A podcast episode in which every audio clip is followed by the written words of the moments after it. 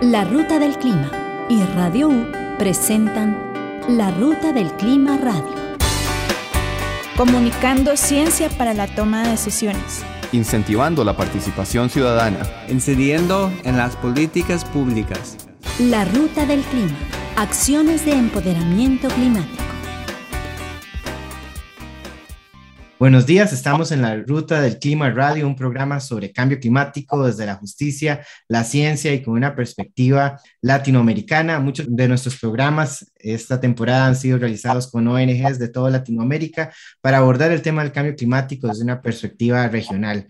Mi nombre es Adrián Martínez y hoy estamos con una invitada muy especial, con la señora ministra de Ambiente, Andrea Mesa. Vamos a conversar un poco sobre el trabajo que se va a realizar en la cumbre climática COP26 ahorita en noviembre. Muy buenos días, muchísimas gracias por estar con nosotros, doña Andrea. Muy buenos días, Adrián, y buenos días a todos los radioescuchas. Un placer Primero que todo, cuando hablamos de cambio climático, últimamente vemos que se menciona código rojo, una amenaza existencial, declaraciones de crisis y demás. Es básicamente los términos con los que se define la realidad que estamos viviendo. ¿Cómo puede la cumbre climática COP26 tomar decisiones ahora en noviembre para que inicie el cambio transformacional que necesitamos? Bueno, lo primero es justamente avanzar con el cierre del, libro de reglas del Acuerdo de París. Tenemos abiertos algunos temas que para nosotros son fundamentales. Hay algunos elementos asociados a transparencia que son centrales y críticos. Bueno, está dando vueltas la, cerrar el artículo 6, mercados de carbono, que para Costa Rica es fundamental que no sea cualquier tipo de acuerdo, sino que logremos mercados robustos con integridad ambiental y por supuesto es un momento crítico en donde necesitamos que los distintos países, especialmente grandes emisores G20, eh, lleguen con NDCs actualizadas y mejoradas. Entonces esto da en el marco de la cumbre una serie de señales, es el sistema como tal, es un sistema que, que tiene sus, sus limitaciones, por otra parte es todo lo que pueda ser asociado a, toda esa actuación de los actores fuera del sistema. Y ahí vemos, yo creo que ha sido muy interesante toda la campaña que ha lanzado el gobierno británico, los champions, ¿no? De, de Race to Zero, Race to Resilience, como esto de involucrar a sector privado, al sector financiero. Creo que eso es fundamental también para ese esfuerzo transformacional. Entonces, es por un lado el paquete que está asociado más a los temas de negociación y el paquete que es seguir involucrando actores no estatales críticos en toda esta implementación de, de esos esquemas transformacionales. Por otro lado, uno de los temas que también están tal vez muy calientes en las redes sociales es el tema de daños sin pérdidas, impactos climáticos, especialmente para países del sur global como Costa Rica y pues los países centroamericanos. Este es un tema que los organismos de derechos humanos lo tienen muy presente, sin embargo sabemos que no tiene financiamiento, el tema de compensación está bloqueado por el párrafo 51 de la decisión 1 de COP21. Ante la crisis actual y viendo que también ahora está afectando grandemente al norte global, ¿cambiará o, o evolucionará la postura y la incidencia política de Costa Rica en la cumbre climática en ese tema de daños y pérdidas? El tema de daños y pérdidas, pues es claramente un tema de, alta relevancia. Yo siento que el esfuerzo costarricense y muchas de las posturas que se han llevado ha sido de reconocer que es clave que se lleve y se viabilice el Santiago Network, ¿no? que es de los temas que está dando vueltas. Efectivamente, creo que hay que seguir madurando qué implica o cómo se materializa recursos específicos para darle contenido a la agenda de daños y pérdidas. Yo creo que es muy importante también, y ha sido mucho de la narrativa en este momento, que cuando hablamos de ambición y del paquete de ambición es una ambición integral, ¿no?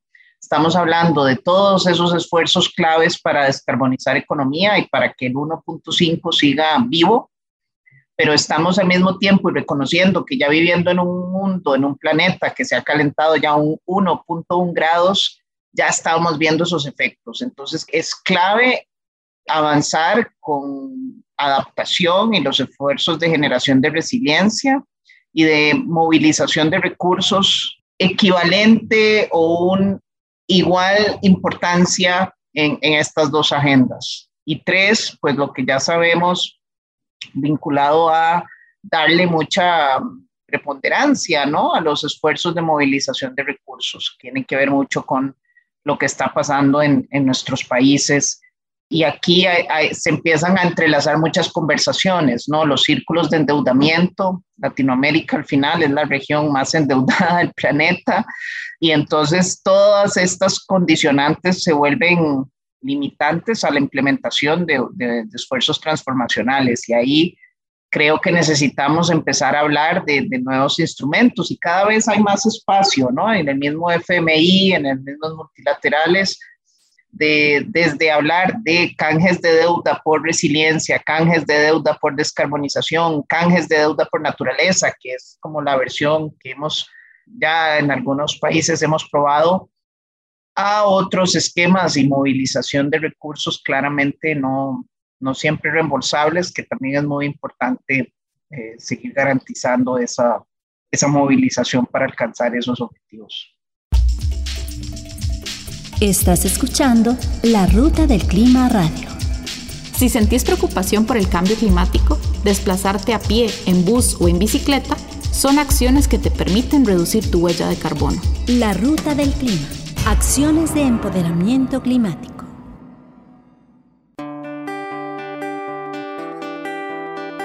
La Ruta del Clima. Acciones de empoderamiento climático.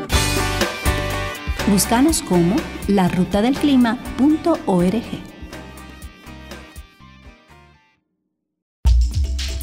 Estás escuchando La Ruta del Clima Radio. Por una nueva gobernanza climática. Comunicando ciencia para la toma de decisiones. Generando conciencia para las transformaciones necesarias. La Ruta del Clima Acciones de empoderamiento climático. Y conversando un poco sobre financiamiento y recursos, bueno, para Costa Rica es crucial el acceder a financiamiento climático, lo vemos con esfuerzos para descarbonización como el tren eléctrico y pues el financiamiento que se ha ofrecido, pero también sabemos y tenemos presente que los 100 billones que se, o 100 mil millones de dólares que se ofrecieron para el año pasado no se han concretado. Este, ¿Qué significa para países como Costa Rica en términos de poder implementar la acción climática que se cumplan con estas promesas de financiamiento? Claro, el, el, la meta de los 100 mil millones de dólares es un tema absolutamente fundamental para consolidar confianza ¿no? en el marco de la negociación. Y es parte, creo yo, de, de seguir levantando esa bandera, de seguir poniendo sobre la mesa la importancia, porque es legítimo cuando escuchamos a otros países, especialmente países en vías de desarrollo, molestos porque se, se, nos exigen cambios, ¿no? Y estamos todos en esa tarea, pero los países desarrollados con recursos no han cumplido sus metas. Entonces, obviamente, esos, esos desequilibrios, pues, no, no contribuyen a generar un buen ambiente, un espacio de confianza. La meta de los 100 mil millones es un mínimo. Yo creo que además necesitamos entender que los 100 mil millones son un piso, no un techo. Y ese es el otro elemento. Al final de cuentas, esa otra conversación que se tiene que comenzar a dar, cuál es la meta, la nueva meta de financiamiento, ¿no? Creo que es clave que no solo hablemos de un número, o sea, los números nos ayudan como a alinear esfuerzos, a ver si estamos todos encaminados hacia una misma meta, pero en el tema de financiamiento no es solo un número, que ya sabemos que además tiene que ser trillones y no billones, sino trillones lo que tenemos que movilizar para hacer el, esa descarbonización acelerada, esa generación de resiliencia, pero también es hablar de la calidad. Yo creo que aquí hay mucho, necesitamos darle coherencia a todo el sistema financiero, porque no tiene sentido que sigamos haciendo inversiones en extraer petróleo, en nuevos pozos de gas, etcétera, que es dinero que podríamos estar reorientando, reasignando a todo el despliegue de tecnologías limpias o seguir haciendo sí, inversiones que nos alejan de la meta de París o inversiones que destruyen la naturaleza. Entonces, si muchos de esos, incluso subsidios a los combustibles fósiles, se los quitáramos a esa industria y los reorientáramos en las inversiones limpias, esta tarea la podríamos sacar. Entonces, no es solo un número, es darle coherencia a todo el sistema. Y por un lado, entonces es enverdecer el sistema financiero, darle esa coherencia y que las inversiones que vayamos haciendo, las señales sean claras y las direccionemos hacia inversiones alineadas con París, pero es también la calidad y con calidad es cuáles son las inversiones que se dan, pero también en el caso de los países en vías de desarrollo, el acceso al financiamiento, que es el, el otro gran tema, ¿no? Y cómo potenciamos los mecanismos de acceso a ese financiamiento público y privado. Eh, al principio hablamos y bueno, sobre el artículo 6, el libro de reglas que nos guía la, implementación de, de, lo que hay que hacer en la acción climática y estuvimos hablando de financiamiento, pero ahora me gustaría hablar sobre los principios de San José que se han venido impulsando para guiar la implementación de eso, de lo que es este, los mecanismos de mercado y no mercado que van a llevar a, a, reducir las emisiones de acuerdo al artículo 6. Costa Rica mantendrá la presión en este tema, se retomará la lucha para que incluya el tema de derechos humanos. ¿Qué rol va a jugar en la COP26 los principios de San José? Sí, Costa Rica es, esta es una de sus, de sus banderas principales y sin duda los principios pues nuevamente se convierten en, en un, vamos a ver, en, en una especie de, de espacio que articula a países con, con visiones alineadas, que creen en la, en, en la, integridad ambiental de los mercados, que creen en, en los temas de, de, contabilidad, que evitemos esa doble contabilidad, que por supuesto en el caso nuestro le vemos la importancia de incluir aspectos asociados al, a los derechos humanos. Entonces, en el caso de Costa Rica, nosotros vamos a seguir con esa bandera es una bandera que, que es importante y, y, que, y que seguirá siendo parte de los, de los posicionamientos y de los temas que nosotros llevamos, ¿no? Como punto de partida en esa negociación. Estás escuchando La Ruta del Clima Radio. Recordemos que la acción climática comienza por nuestros hogares. Nuestros hábitos de consumo generan un impacto. La Ruta del Clima. Acciones de empoderamiento climático.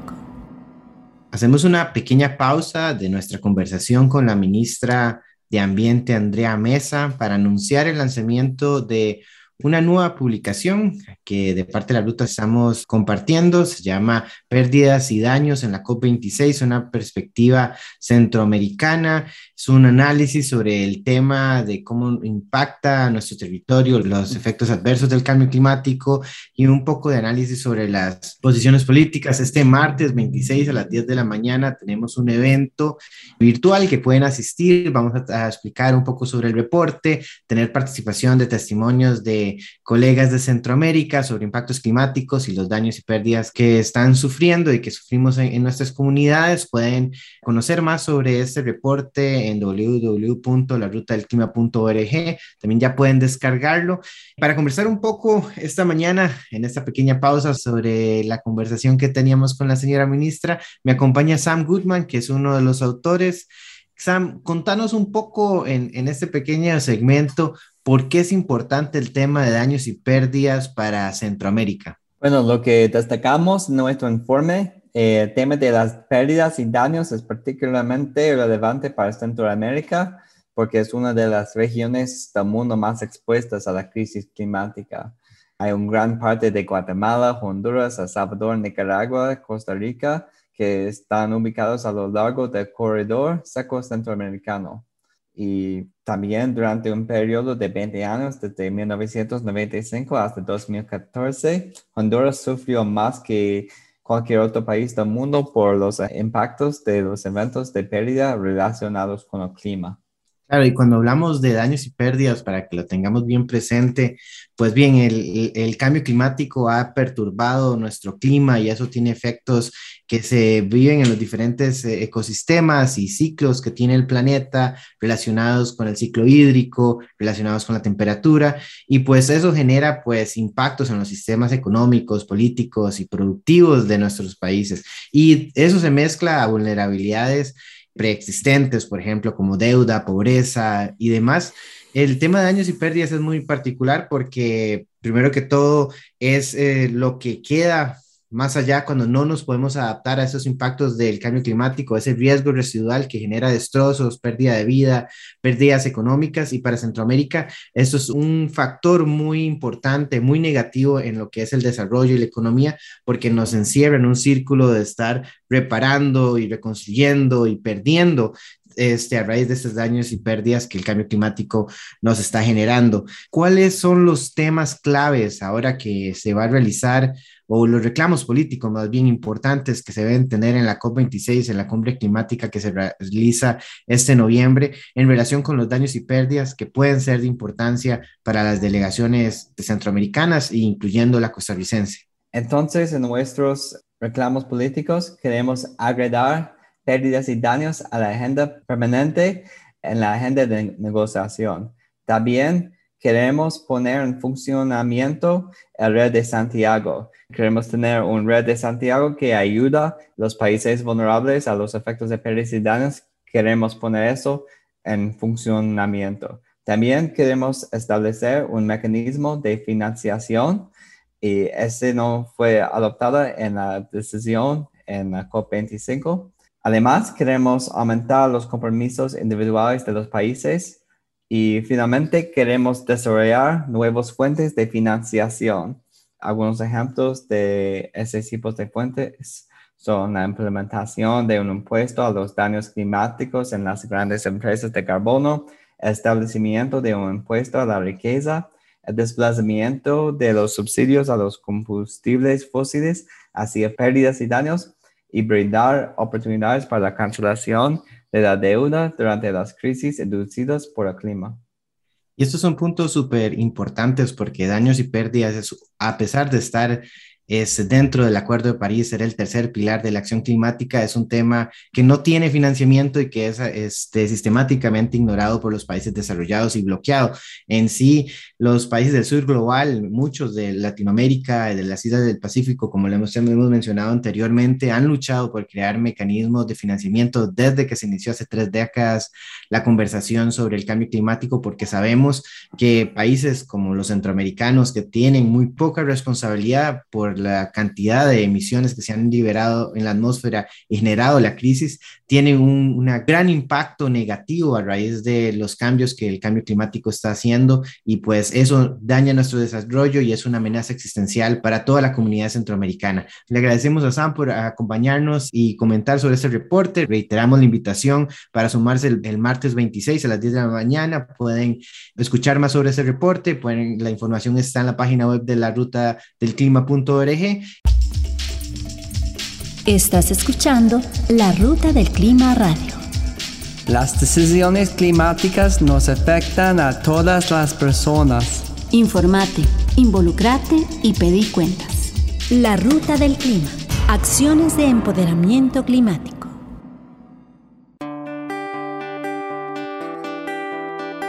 La Ruta del Clima. Acciones de empoderamiento climático. Búscanos como larutadelclima.org. Y vamos a continuar conversando con la señora ministra Andrea Mesa sobre los planes que tiene Costa Rica para la COP26. La Ruta del Clima Radio. Una de las iniciativas muy interesantes que se tiene para la COP26 es liderada por la presidencia, por el Reino Unido, y es eh, una declaración para poner fin al financiamiento internacional de combustibles fósiles. Costa Rica tiene la intención de sumarse a esta iniciativa, la ven como algo positivo, ven como que encaja con lo que ya se ha venido hablando a nivel nacional de prohibir la explotación y exploración de petróleo. Sí, por supuesto. Tiene que ver con lo que te mencioné antes, ¿no? Con darle coherencia justamente a las inversiones, todo el, el greening the financial system, como dicen. Y creemos que eso son iniciativas que son correctas y que necesitamos seguir trabajando con los sistemas financieros para lograr que eso suceda. Por otro lado, nos gustaría, creo que es algo que hemos venido hablando bastante en, la radio, este, con delegados de ONGs y de diferentes instancias, ¿Qué barreras encuentran como delegación ante esta situación de la pandemia y pues las restricciones que se han venido dando y algunas se han ido eliminando para esta COP para participar efectivamente en la COP26? ¿Llevan el mismo nivel de equipo técnico para darle soporte? ¿Han tenido algunos retos que, que tal vez este, inhiba a la delegación para dar el rendimiento o han logrado sobrellevar todos esos, esos, esos retos? Yo creo que la incertidumbre pues nos estuvo matando a todos, pero conforme se ha acercado la fecha, pues se fueron aclarando los nublados del día, como decimos aquí, y eso nos permitió, en nuestro caso por lo menos, vamos con el equipo técnico de siempre. Es una delegación que también tiene una participación de muchos actores no estatales igualmente, o sea, al final también se aceleró la inscripción y la inclusión de una serie de actores no estatales. Entonces diría que hoy por hoy es una delegación grande, parecida a la de otros años. Entonces parecería que al final no repercutió tanto, ¿no? Esta situación. Obviamente estos meses de espera y de tomar decisiones han sido, pues no han sido los más sencillos, pero es que todo a nivel global, por otra parte, reconocemos el momento tan complejo en el que nos encontramos. ¿Qué sigue en la agenda internacional? ¿Qué sigue en la agenda nacional? Pensando también que ya viene un nuevo gobierno, ¿Qué podemos esperar para el 2022 en términos de la agenda climática? Vamos a ver, con el libro de reglas, lo que todos esperamos es que se acelere todo este nuevo ciclo, ¿no? Con la conclusión de esa negociación y siempre van a quedar elementos que hay que terminar de ir ajustando. Pero ¿qué es lo que uno espera? Que ya esté tan claramente definidas las señales a los, a los mercados, a los actores no estatales, a la dinámica que tiene cada uno de los países, que ya se acelere mucho la integración de esas reglas internacionales en las políticas nacionales, que se acelere mucho el involucramiento de ese sistema financiero y que metamos mucho de nuestra energía en ese acelerar la acción climática. Yo creo que eso es mucho de lo que, de lo que viene después, es esa década decisiva, esa es la palabra que escuchamos, necesitamos que que el escalamiento en el uso de muchas de estas tecnologías, que muchos de estos aspectos transformacionales ocurran en esta década. Entonces es un punto, creo yo, ya de decir, este tren definitivamente nadie lo detiene y va ahí avanzando. Entonces, ¿cómo potenciamos la implementación, la colaboración entre los distintos países para que esas transformaciones se vayan dando, esa transferencia de tecnología, esa movilización de recursos? Eso es mucho de lo que viene, lo que sigue después en ese contexto internacional y en el contexto nacional es igualmente fundamental. El país le acaban de dar un reconocimiento de, del Airshot Prize por políticas de Estado, por tomar las decisiones acertadas y cuidar ese patrimonio natural. ¿Cuáles son las decisiones hoy que van, nos van a lograr que sigamos siendo líderes en los próximos 20 y 30 años y que nos van a permitir entender que el modelo de desarrollo es un modelo de esa nueva economía, de esa nueva economía de la cuarta revolución industrial, que no pelea con la naturaleza, que es descarbonizada, que se basa mucho en, en la tecnología, en ese talento humano, y Costa Rica tiene que seguir siendo líder en eso. Entonces, a nivel nacional, yo esperaría que la nueva administración se tome las cosas como tienen que ser, como políticas de Estado, son plazos, son elementos y planificación de largo plazo para construir estas bases de este esquema de modelo de desarrollo, de esa economía de la cuarta revolución industrial. Quisiéramos darle las gracias a la señora ministra Andrea Mesa por acompañarnos hoy. Gracias a Paola en los controles y a ustedes por habernos acompañado esta semana. Les esperamos el próximo lunes a las 8 de la mañana en 101.9 Radio U. Les invitamos a seguir a la Ruta del Clima, Radio U en Facebook, Twitter, Instagram y en sus plataformas favoritas de podcast. Nos vemos el próximo lunes. Gracias. Gracias, hasta luego.